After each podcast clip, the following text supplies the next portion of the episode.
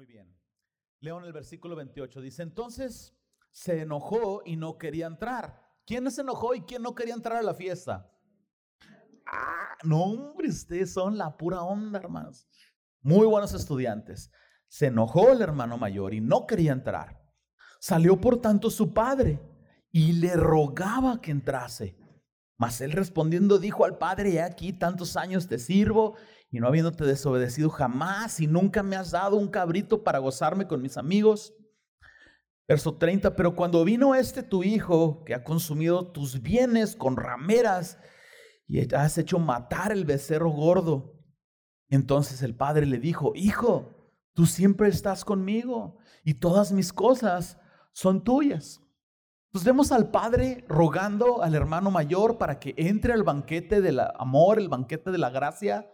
Vemos al padre no solo rogándole, sino argumentando con su hijo, no solo pidiéndole que entrara, sino respondiendo sus argumentos ah, para no entrar. Y ese es esa es la parte en la que nosotros nos vamos a concentrar hoy.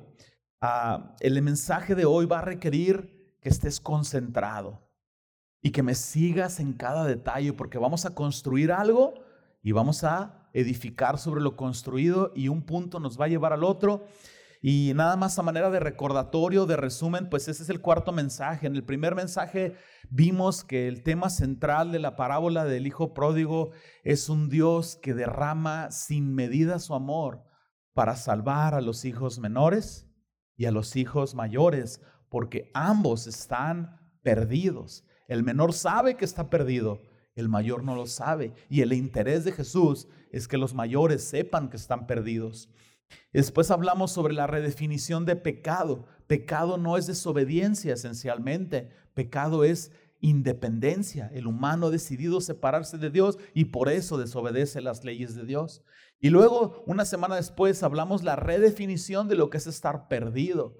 Perdido es una persona que está perdida y no sabe que está perdida, no tiene idea de quién es Dios y cómo regresar a Él. Por eso Dios tiene este interés de venir al mundo y mostrarse y dejarnos este evangelio de, de salvación.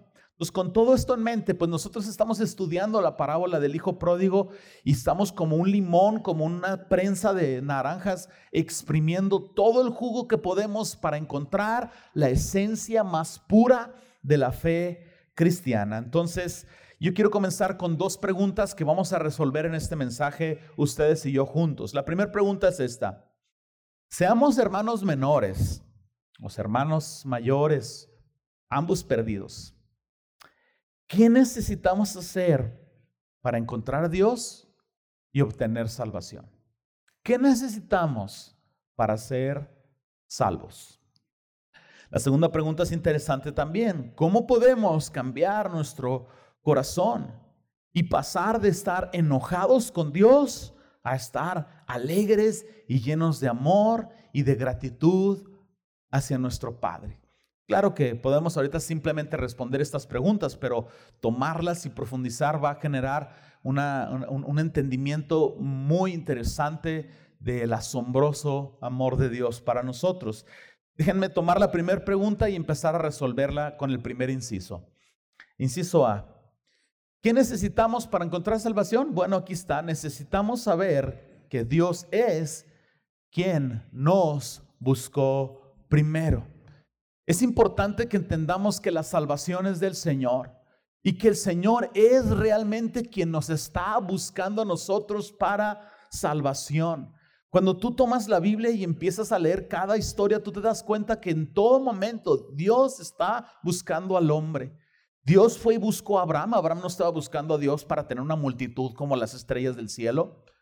Dios fue, fue, fue buscó a, Isaac y a Jacob y, Moisés estaba bien a gusto ahí con las ovejas y una zarza ardiente se le apareció y, Pedro andaba pescando y Jesús vino y, le habló. Todas las historias de la Biblia tienen un mínimo común denominador, Dios buscando al hombre.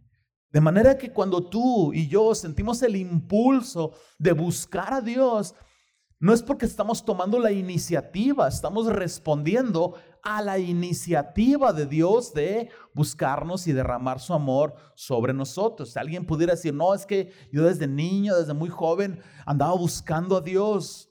No, el hombre no está buscando a Dios, el hombre está perdido. Quizás desde niño estabas respondiendo al estímulo de Dios de buscarlo, pero es esto, Dios es quien inicia eh, eh, eh, la salvación y que nos busca. Podemos llamarle a esto la iniciativa de la gracia. Iniciativa es cuando hay una necesidad o una situación y una persona reacciona primero para resolverla. Eso es iniciativa.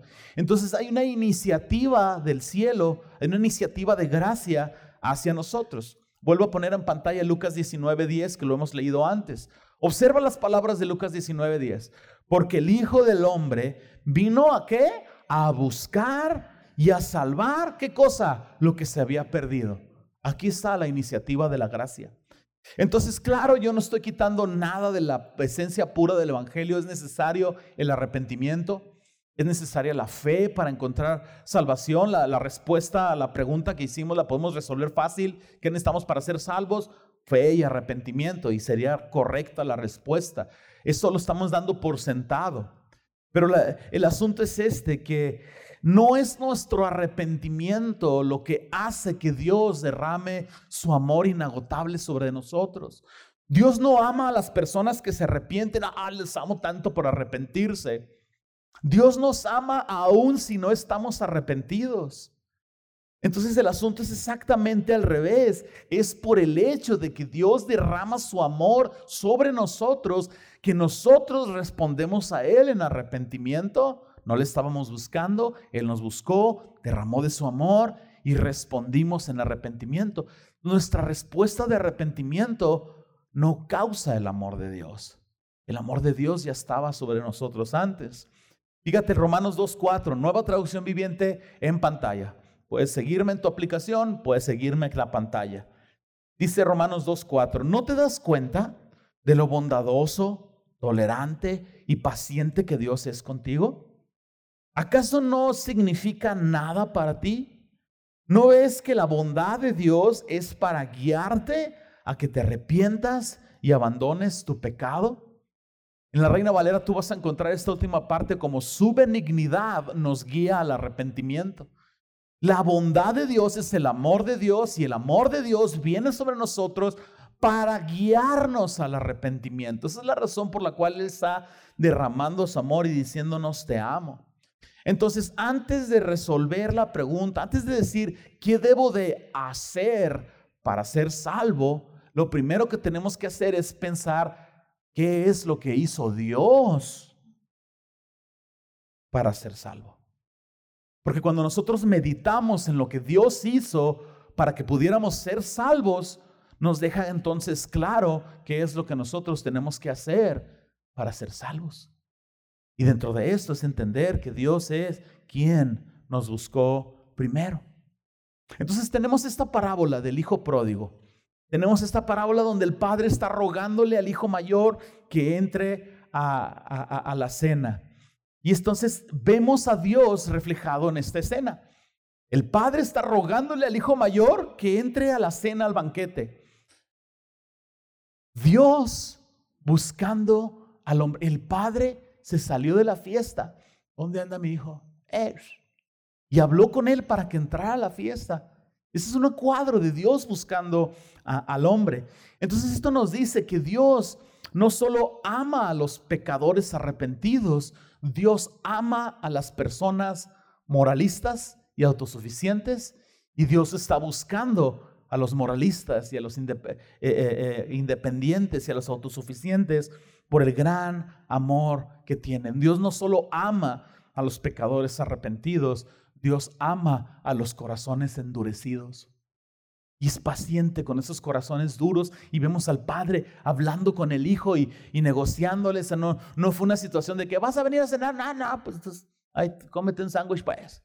No, no, no, no, hijo, ven, o sea, espérate, vamos a hablarlo. O sea, tu, tu razonamiento no es correcto, hijo. Y ahí está el padre discutiendo con su hijo. Entonces, nunca vamos a encontrar a Dios a menos de que Dios nos busque a nosotros. Y Dios nos está buscando a nosotros. Y Dios viene y nos busca, inicia la salvación, tiene esta iniciativa de la gracia.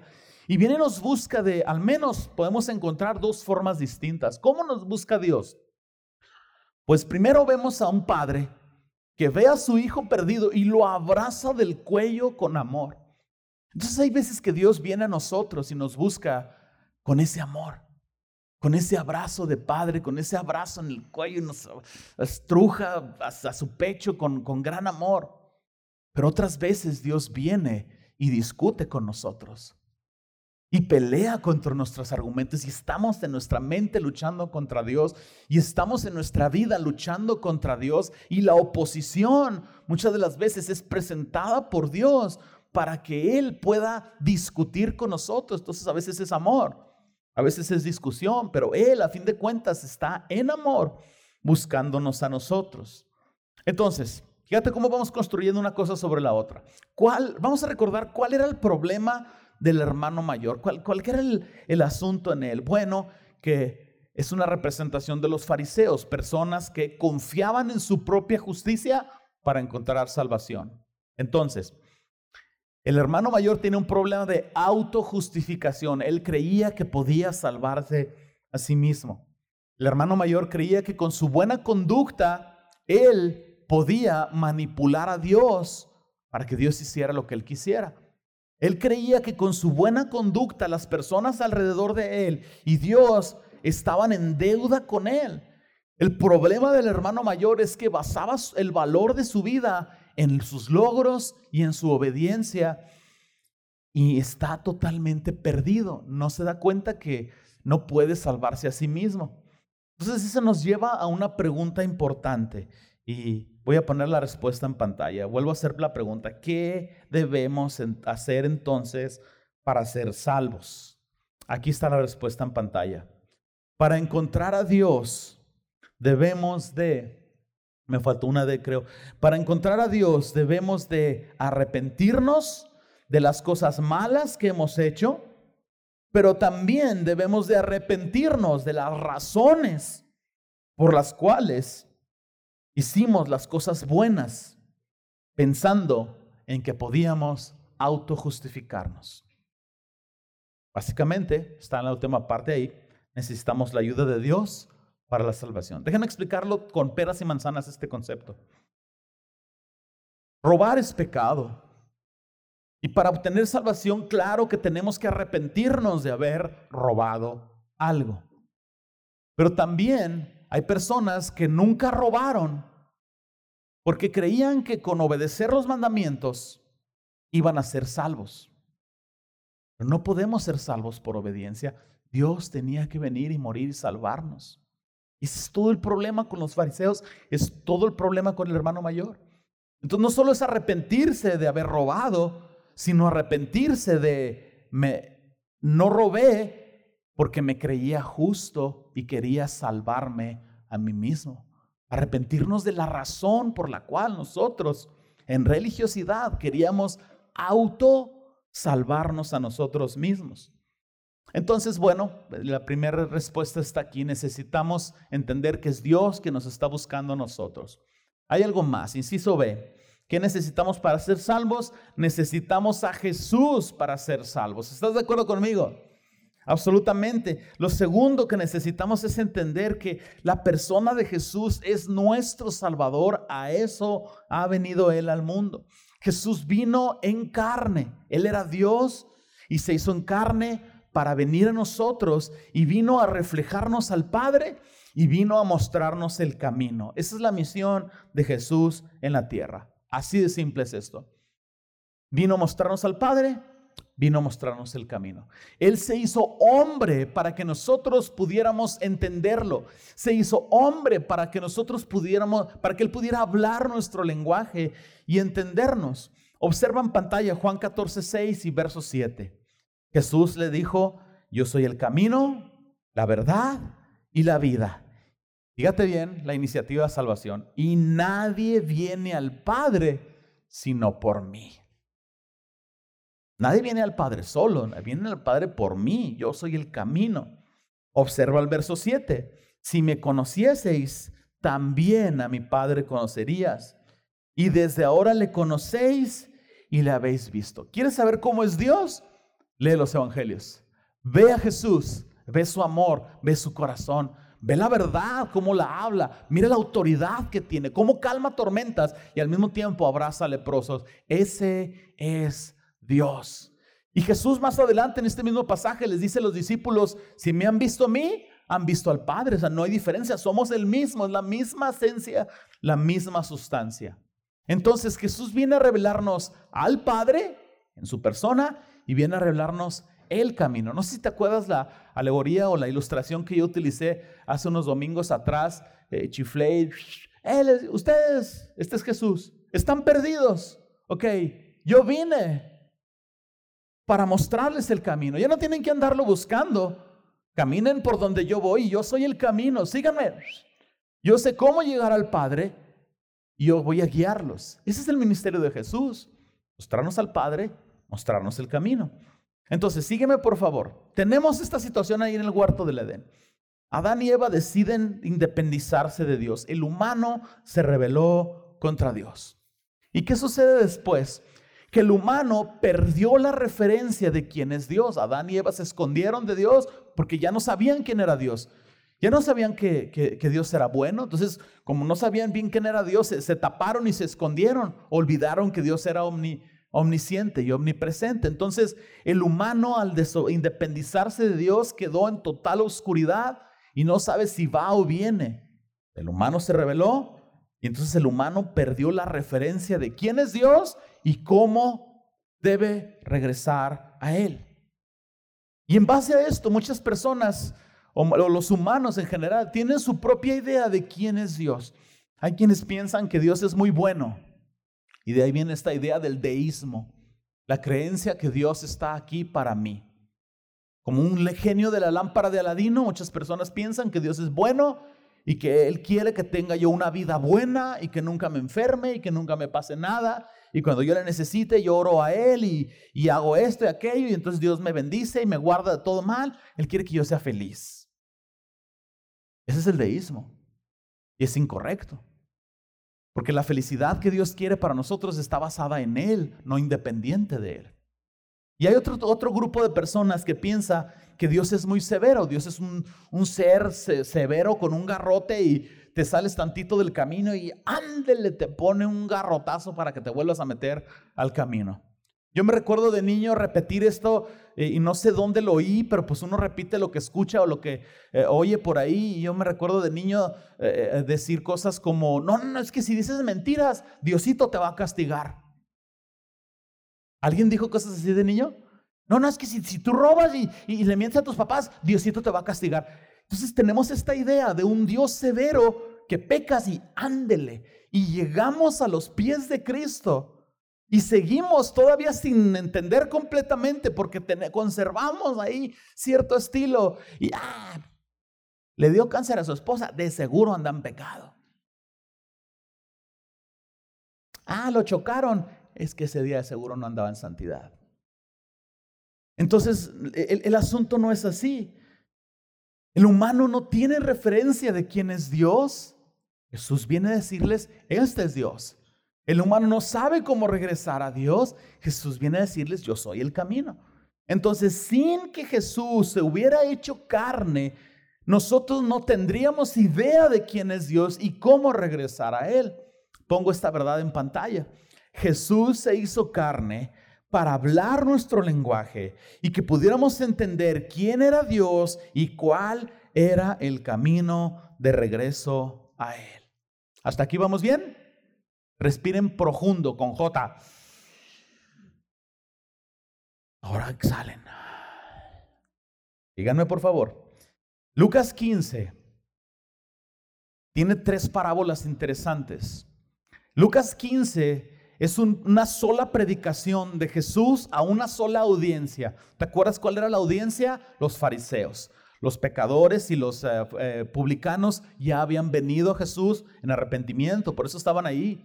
Pero los fariseos fueron, no en arrepentimiento, a ver en qué se equivocaba Jesús para acusarlo y arrestarlo y hacer cosas. Entonces, la verdadera audiencia de las personas que oyeron estas tres parábolas no eran los pecadores arrepentidos, eran los pecadores que no sabían que estaban perdidos, los fariseos. Y entonces Jesús cuenta tres parábolas, es una sola predicación. La primera parábola que Jesús cuenta es la parábola de una oveja que se pierde. Y en esta parábola se pierde una oveja y alguien sale y busca la oveja y la encuentra. Y cuando la encuentra hay gran gozo y celebración por haber encontrado la oveja. La segunda parábola es de una moneda muy valiosa que se pierde. Y en esa parábola alguien sale y anda ahí y busca la moneda y encuentra la moneda. Y luego hay gran gozo por haber encontrado a la moneda y hay gran celebración por haber encontrado lo que se perdió. En la tercera parábola tenemos a un hijo que se pierde y a un padre que cuando lo ve se olvida de todas las normas de, culturales. Los papás no corrían, no, no hacían esas cosas y él abraza a su hijo del cuello con amor. ¿Por qué? Porque hay gozo y celebración por algo que se perdió y ahora fue encontrado.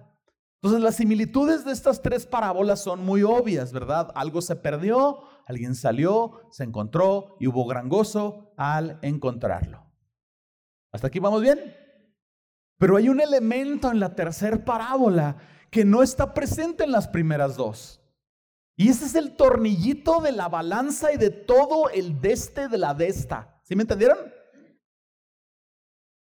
El punto central del Evangelio está en este punto, en este tornillito, en esta diferencia de la tercera parábola a las otras dos parábolas. Exactamente de a qué estoy hablando. Que en la tercera parábola, la primera parábola alguien salió y buscó la oveja. La segunda parábola alguien salió y buscó la moneda. En la tercera parábola el padre no fue a buscar al hijo. Why? ¿Por qué? La variante de la tercera parábola es un padre que está en casa esperando a que el hijo regrese. Y, hay un chorro de aplicaciones todas correctas al respecto, pero el padre no está saliendo. Entonces, yo pongo esta pregunta en pantalla. ¿Quién se supone que debería de salir y buscar al hermano menor perdido para persuadirlo, para convencerlo a que regrese. O déjenme les hago una mejor pregunta y también va a estar aquí en pantalla. ¿Por qué el hermano mayor, para cuidar la dignidad de su padre o para complacer a su padre, no levantó la mano para ir y buscar a su hermano menor? O sea, la lógica es muy simple. O sea, papá, pues tú ya eres de edad avanzada, vas a andar de aldea en aldea con ladrones y cosas, arriesgando tu vida. Eh, eh, eres viejillo, andas en bastón. No, no, no tienes que rebajarte a esto, papá. Yo conservo tu honor, yo voy por él. Yo, yo voy por él, dame, dame unos pocos recursos y yo voy de aldea en aldea y arriesgo mi vida y, y castigo mi comodidad y dejo mi carrera profesional y yo voy por mi hermano, papá. O en el peor de los defectos, papá, me cae regordo ese mocoso, pero por ti, porque te amo a ti, papá, voy por él. Pero ni una ni otra. Ni una ni otra. El hermano mayor debió de haber levantado la mano y, haberse enlistado en la búsqueda hasta por la practicidad de que el papá se quedara por si el hijo llegaba y el hijo que anduviera buscándolo. Pero la única forma en que el hermano menor, el menor fuera convencido de regresar a casa era que el hermano mayor se sacrificara y renunciara a su comodidad para traerlo de vuelta a casa. Síganme por favor, porque algunos de ustedes creo que saben a dónde voy. Muchas personas cuando leen la parábola del hijo pródigo piensan que el hijo pródigo, el hijo menor, malgastó la herencia y llegó y se le restableció. Y el hijo fue restablecido y no le costó nada. No, no hubo un precio que pagar por sus zafarranchos y todo el panchito que hizo eh, el muchacho. Y no es así. Sí hubo un precio que pagar. El asunto es que el hermano menor no pagó el precio. El papá absorbió la pérdida y el papá aún volvió a tomar de sus riquezas para restablecer al hijo menor. Así es de que sí, sí hay un precio que se pagó. Y entonces está implicado en la parábola del hijo pródigo el precio que Jesús pagó en la cruz para darnos salvación. La salvación no solo la inicia Dios, la salvación no la da Dios gratuitamente. A nosotros no nos costó nada. pero a él le costó todo. Entonces yo, yo pongo una de varias verdades que vamos a ir poniendo para ir construyendo este concepto. Aparece en pantalla. El perdón es gratuito e incondicional para el que cometió la ofensa, pero el ofendido tiene que pagar un alto costo para perdonar y restaurar la ofensa. Piensa más profundamente conmigo. ¿Qué es más fácil? ¿Pedir perdón o perdonar? A pesar de dos o tres orgullosos que no piden perdón, piden disculpas o de a tiro se montan en su macho y discuten y se justifican. a pesar de esa dinámica, o sea, si lo pensamos en formas simples, es mucho más fácil pedir perdón que perdonar. Porque andas ahí y quiebras el jarrón con las cenizas de la abuela. Y dices, ay, perdón. Pues sí, pero ya ese jarrón especial ya no se puede volver a pegar. Ya no hay otro, es especial, es único.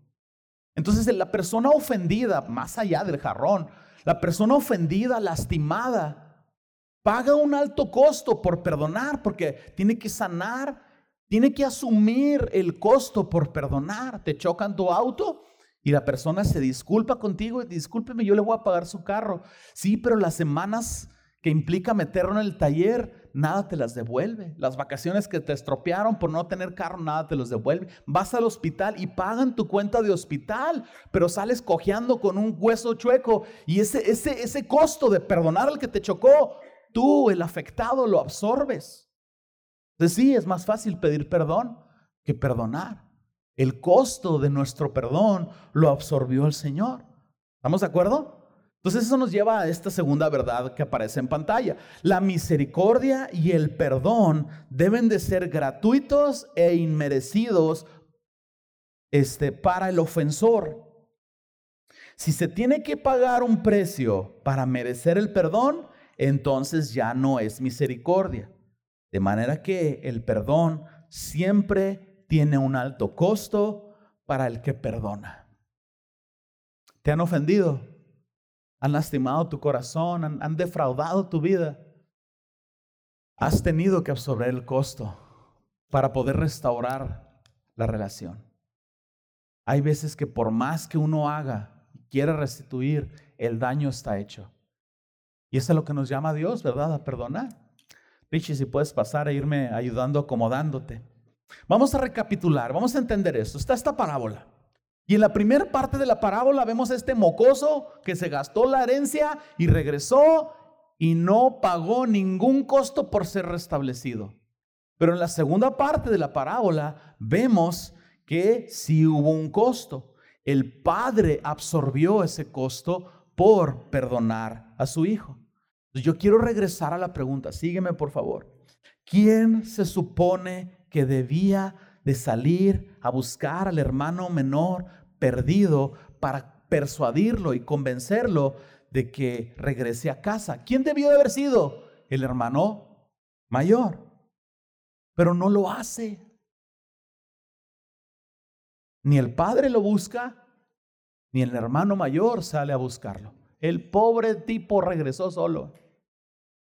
Qué terrible es tener un hermano mayor que no nos cuide, que se goce de nuestra desgracia. Qué terrible. Si es la familia, si son tus familiares, no quiero saber cuáles son tus enemigos. Qué terrible es tener un hermano mayor que no vele por ti, que no cuide por ti.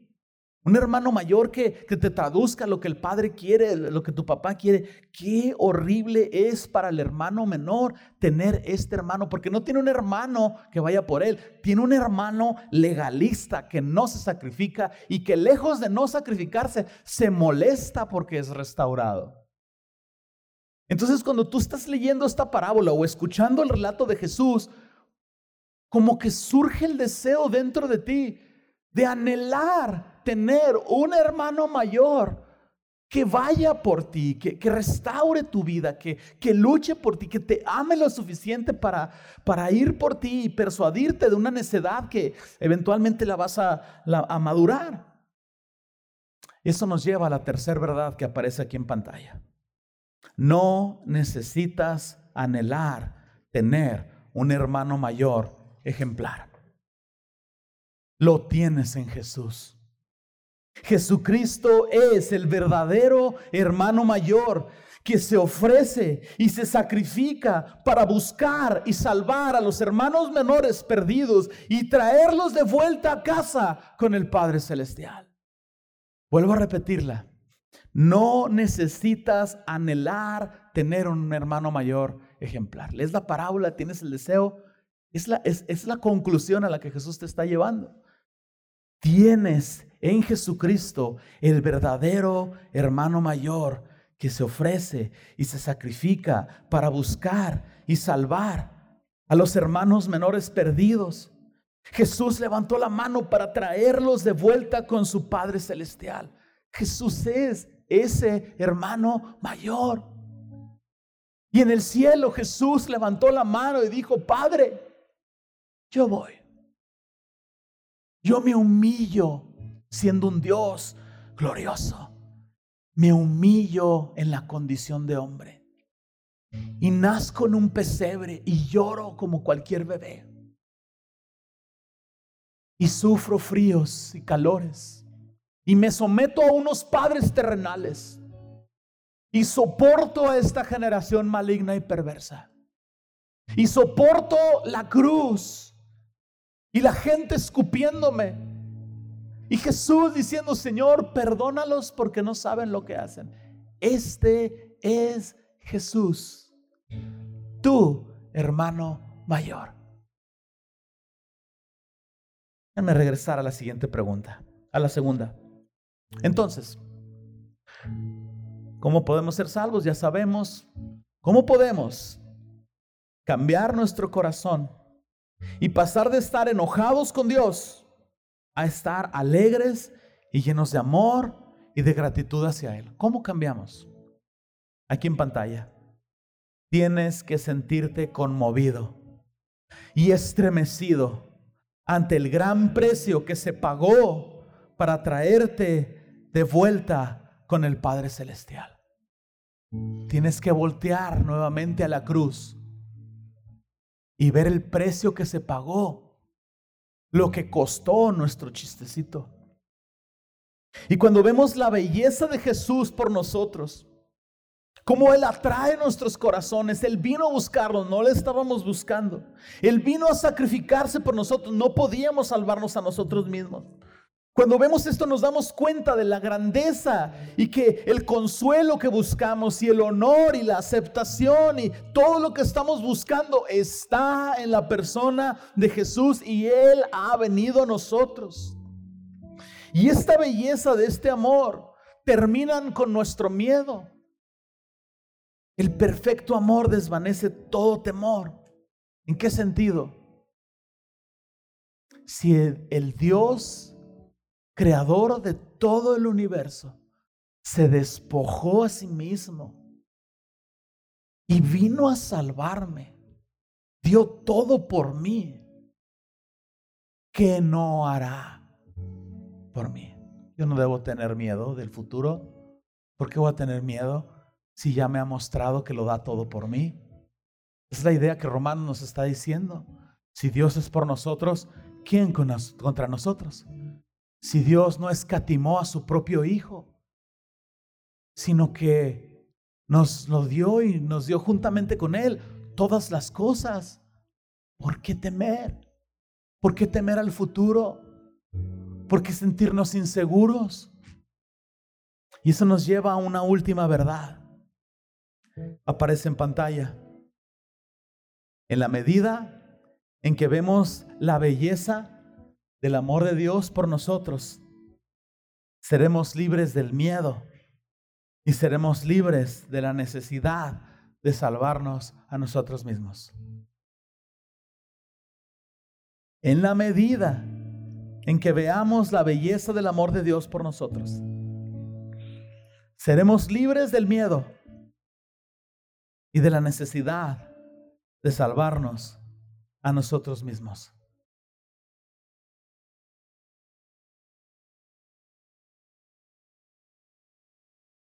Este es Jesús, nuestro verdadero hermano mayor.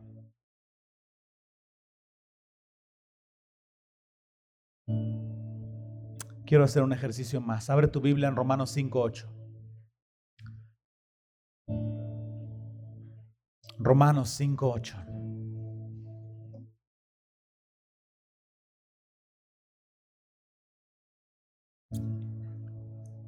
Romanos 5.8 dice, mas Dios muestra su amor para con nosotros en que siendo aún pecadores, ¿qué les parece si lo decimos juntos? Mas Dios muestra su amor para con nosotros en que siendo aún pecadores, Cristo murió por nosotros.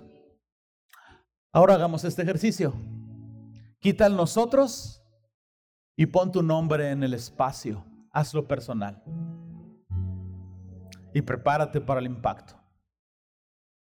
Mas Dios muestra su amor para con Adolfo. En que siendo Adolfo pecador, Cristo lo amó tanto que murió por él. Porque este es el amor de Dios. Pon tu nombre ahí. Mas Dios muestra su amor para con Itzel. En que siendo un Itzel pecadora, Cristo murió por ella. Mas Dios muestra su amor por Jorge y por Javier, por Uciel y por Alejandro y por Nico y por Juan y por David, en que siendo ellos pecadores, Cristo murió por ellos. No viene a ajustar cuentas con nosotros, viene a salvarnos. Mas Dios muestra su amor por Andrea, por Brenda, por Mónica, por Gaby,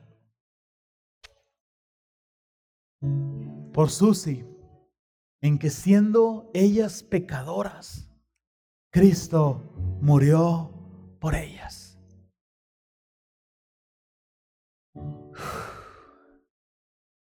Llévate esta verdad. Vamos a adorar en un momento y vamos a adorar al Señor y espero que puedas deleitarte en su amor y no hacer otra cosa más que abandonarte en Él por unos minutos. Pero llévate este pensamiento. Nunca dejaremos de ser hermanos mayores, perdidos, hasta que reconozcamos nuestra necesidad de ser salvados y que descansemos en fe y admiración en la obra redentora de nuestro verdadero hermano mayor, Jesucristo. Nunca Dejaremos de ser hermanos mayores perdidos hasta que reconozcamos nuestra necesidad de ser salvados. Y hasta que descansemos en fe y admiración en la obra redentora de nuestro verdadero hermano mayor, Jesucristo. Señor, gracias. Gracias Señor por amarme. Gracias Señor Jesús.